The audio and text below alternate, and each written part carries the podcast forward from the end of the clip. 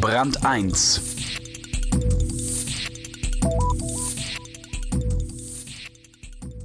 Die Geschäftsidee in dem folgenden Porträt entstand aus Lust und Heimweh.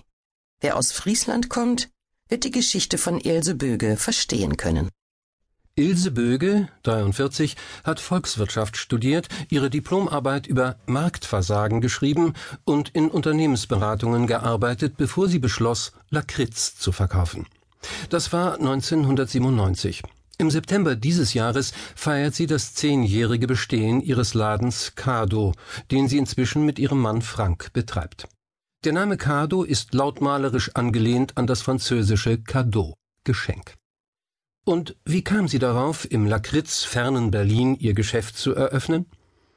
Ich komme aus Friesland von der niederländischen Grenze und bin mit Lakritz aufgewachsen. Mir hat das in Berlin gefehlt.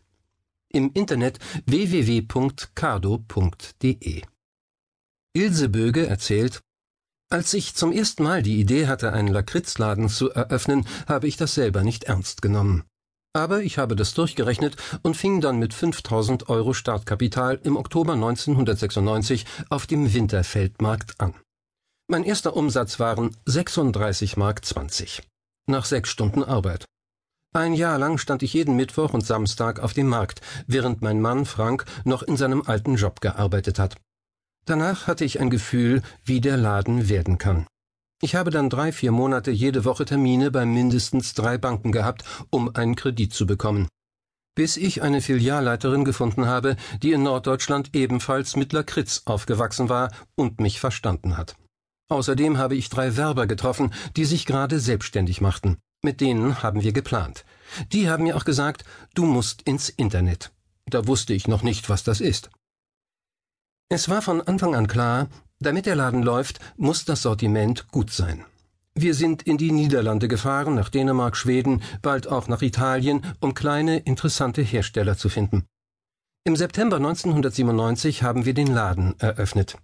Freitagabend haben wir noch gefeiert und am Samstagmorgen standen wir etwas übernächtigt im Geschäft. Der erste Arbeitstag. Wir waren natürlich nervös und es kam dann erstmal keiner.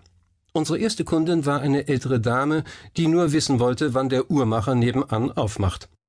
Frank ist fast auf die Knie gefallen. Er hat gesagt, das geht nicht. Sie sind unsere erste Kundin. Sie müssen jetzt etwas kaufen. Sie hat dann eine Packung Kekse gekauft, nicht mal Lakritz. Ich war in der Woche jeden Tag im Laden und samstags auf dem Markt. Da hat Frank den Laden gemacht, der bis 1998 noch seinen